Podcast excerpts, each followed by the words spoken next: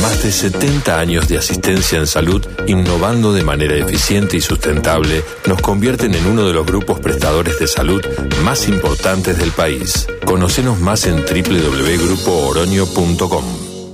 En BDG, Damián García, política local, regional y nacional.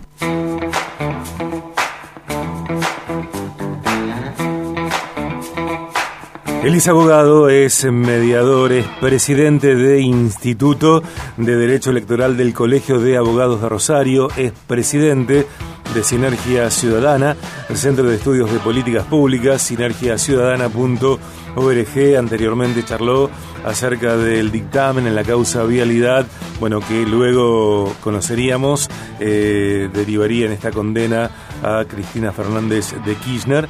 Vamos a continuar con el tema, charlando con él. Hoy, telefónicamente, eh, los lunes suele estar aquí en estudios. Hoy, por cuestiones de agenda, está telefónicamente el doctor Damián García. Damián, bienvenido.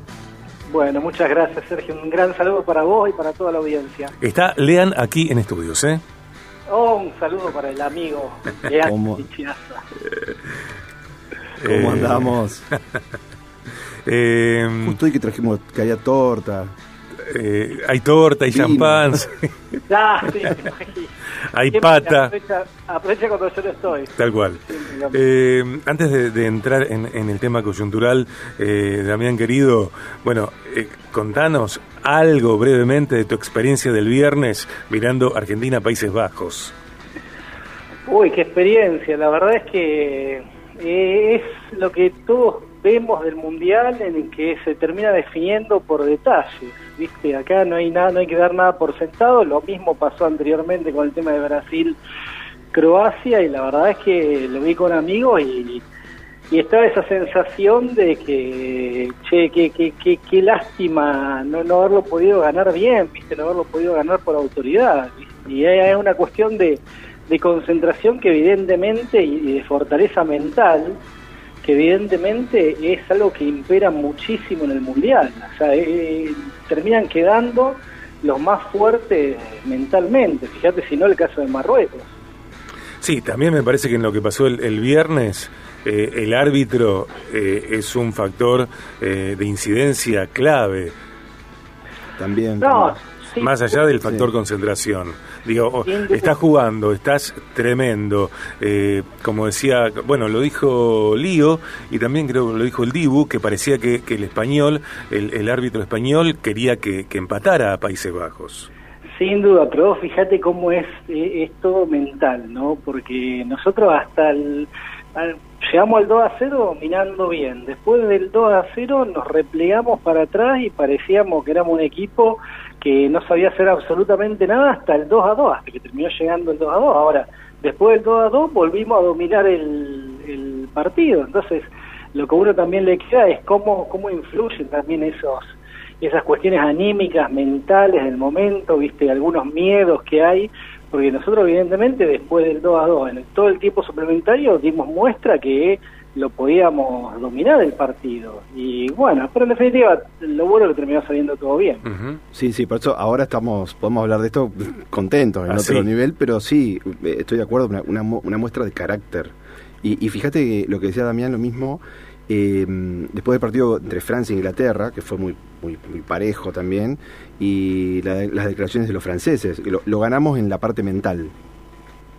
Sin duda, sin duda. Sí, También. sí, sí, y, y fíjate, fíjate por eso lo que está haciendo Marruecos, que ya llegó a semifinal, por encima de, de, de- de todas selecciones con historia y llegó realmente con una fortaleza mental, a un nivel de concentración que no dan por perdida ninguna pelota en ninguna parte del, de- de- del campo de juego, no la dan perdida ni arriba, ni abajo, ni en el medio, ni en el lateral, en ningún lado. Bueno, así llegó por primera vez, la primera vez en la historia, que un equipo africano llega a semifinal. Eh, Damián, querido, eh, Cristina eh, posta que no va a ser candidata a nada. Bueno, eh, ¿te acordás la, la última vez que nosotros hablamos, que Sí. estábamos anteriores al dictamen?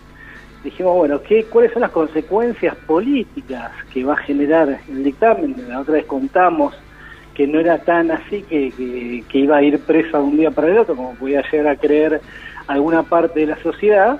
Y bueno, y esto también generó consecuencias políticas, fue la declaración de Cristina Fernández de ese mismo día, o sea, después de que salió la sentencia, diciendo que ella no iba a ser candidata, lo cual eh, de por sí generó un sismo tremendo en toda la política, pues sabemos la importancia que tiene Cristina Fernández, el, personaje más, más importante de los últimos 20 años, y generó todo un sismo, todo un sismo eh, para propios y para ajenos, o sea, para el, oficialismo y para la oposición.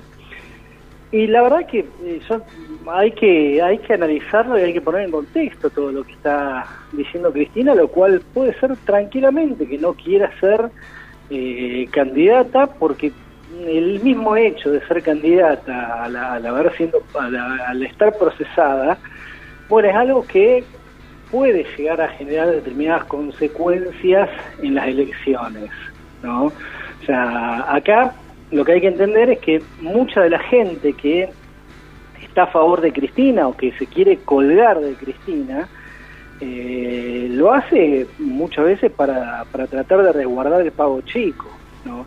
no sé si lo hace con la intención de ganar las elecciones presidenciales o ganar eh, o seguir gobernando el país. Muchas veces los que quieren que Cristina sea candidata lo hacen justamente porque son, por ejemplo, intendentes, eh, gremialistas, o sea, personas que quieren conservar su poder en su localidad y a ellos les sirve mucho que Cristina sea candidata, independientemente que después lo termine ganando, no sé si se entiende. ¿no? Sí. Eh, a ellos les sirve eso. Ahora, Cristina piensa más allá. O sea, Cristina me, da la impresión de que piensa más allá de, del pavo chico. O sea, ella piensa que quizás el hecho de postularse, bueno, puede generar determinadas consecuencias negativas en general, porque si, Cristina se postula a senadora, por ejemplo, a senadora de Buenos Aires, todo el foco del país, del país, va a estar puesto en la candidatura de, la senaduría de Cristina también. Y eso le puede arrastrar eh, determinadas consecuencias negativas, especialmente aquellos gobiernos peronistas que no, no, no, no se arriman tanto al kirchnerismo o tratan de separarse del kirchnerismo como pasa, por ejemplo, acá en la provincia de Santa Fe con el gobierno de Perotti. Si se sostuviera esto de que, bueno, lo que expresó eh, la vicepresidente después de conocerse el veredicto, eh, de que ella no será candidata a nada, eh, ¿quiénes entendés que podrían ser los protagonistas eh, que lleven a, el liderazgo del frente de todo de todos a las urnas? Sí, yo creo que si Cristina no es finalmente candidata, porque obviamente también, ya todo hay que ponerlo entre comillas, todo hay que ponerlo entre comillas, porque bueno, esto cambia constantemente, ella puede terminar diciendo que bueno, que la misma ciudadanía le pidió y que va a ser el, sacrificio por la ciudadanía, pero yo creo que todo decanta como para que eh, un personaje como Massa, o eh, también como está diciendo, o sea, el mismo Perotti, es algunos eh, gobernadores que no sean tanto eh, el kirchnerismo en sí, bueno, puedan funcionar como factor aglutinador que van a tener que contar necesariamente con la aprobación expresa de parte de Cristina, decir, si yo no me postulo, pero voten a este. O sea, lo de Cristina eh, sea o no sea candidata, va a seguir siendo un actor determinante en la política argentina. Entonces, de cualquier manera, ella va a tener que ponerse en esa posición de voten a este, voten a esta, otra persona. Lo que pasa acá, eh, Sergio, es que hay, hay, viste, como también, ya que estábamos hablando de fútbol, viste que nos, lo que está diciendo, bueno, la Argentina en algún momento va a tener que empezar a encarar el proceso de la selección sin Messi, ¿no? Como pasó también el proceso de la selección sin Maradona. Bueno, el peronismo en algún momento va a tener que empezar a encarar eh, la renovación del, del espacio del movimiento sin Cristina, ¿no? O sea, el post-Cristina eh, que me parece que es más profundo el tema que, de, que hablar de la persona. O sea, es cómo se ayorna el movimiento, ¿no? Eh, con las mismas banderas del movimiento, lo que se está viviendo a nivel nacional, a nivel internacional, cómo trata de enamorar nuevamente a, personas que no sean únicamente aquellas que son las del núcleo duro del kirchnerismo, y me parece que quizás eso es también lo que está viendo Cristina, ¿no? Está viendo que con el núcleo duro no alcanza o sea, te puede ir bien todo, pero no alcanza con el núcleo duro. Entonces, hay que enamorar a todos esos que estuvieron en el medio, que en algún momento pensaron que Alberto Fernández iba a hacer otra cosa, iba a ser distinto, o no iba a ser tan servil a lo que le pedía la vicepresidenta, y empezar a refundar el espacio, a empezar a refundar el movimiento, ¿no? y no descartar y, no descartar que si en el caso de no sea candidata Cristina ahora e incluso en el caso de terminar siendo procesada eh, va procesada termina siendo condenada finalmente eh, el día de mañana no esté pensando o esté soñando con un revival al estilo Lula cuando pase el temblor o cuando pase todo lo que lo que está sufriendo y que va a seguir sufriendo el país en, términos económicos en este momento. Eh, Alberto Fernández, quien, bueno, eh, tiene, creo yo, que una imagen negativa muy alta en el presente en, Argentina en general, eh, expresó que él no estaba pensando en la reelección, cuando yo creo que, que ¿quién piensa en la reelección de Alberto Fernández? Dylan. Sí, sí, Dylan. Sí, a la familia quizás.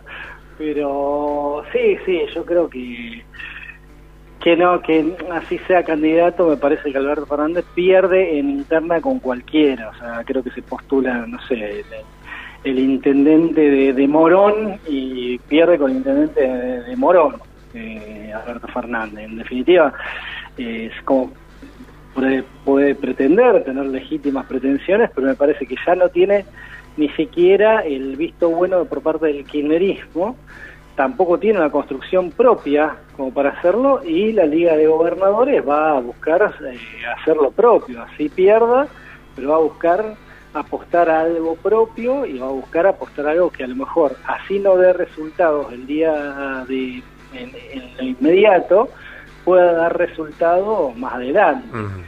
Eh, por eso también no, hay que descartar esas, esas posibilidades que tienen algunos gobernadores eh, provinciales del peronismo, a lo mejor no tan kirchnerista, pero sí del peronismo, de que puedan llegar a ser candidatos y que puedan tratar de tratar de buscar ese voto del medio que es tan necesario para ganar, tan necesario para ganar, que no se, que no ascribe a lo mejor al núcleo duro de ninguno de los partidos, y que bueno, y que el día de mañana lo pueda volver a ser competitivo. Igual todo dependerá de cómo vaya el vaivén económico, de hasta dónde llegará la inflación y también qué pasará con el dólar el día de mañana si es que se termina pasando eh, que bueno haya una nueva devaluación en los primeros meses del 2023. Doctor García, muchas gracias, como cada lunes, ¿eh? un gusto. muchísimas gracias, un saludo a la mesa y un saludo grande a, la, audiencia. Te mandamos un abrazo grande, Dami, gracias. Gracias. Eh, allí estaba el doctor Damián García, charlando como cada lunes. ¿eh? ¿eh? me parece que Argentina necesita, como cada país, como cada democracia, que sus dirigentes, sus líderes eh, no estén divorciados de, la calle, de la gente, porque a veces nos parece que una cosa es la que se vive en la calle, los ciudadanos de a pie, y otra cosa es eh, la atmósfera que cree que sucede un, un presidente, eh, un dirigente, eh, un funcionario, ¿no? Que no se enamoren de las posibilidades o de su deseo, sino que estén profundamente arraigados en la realidad, en las urgencias, en las necesidades de las personas. Y esto creo que es aplicable a cualquier mujer, a cualquier hombre, de cualquier partido político.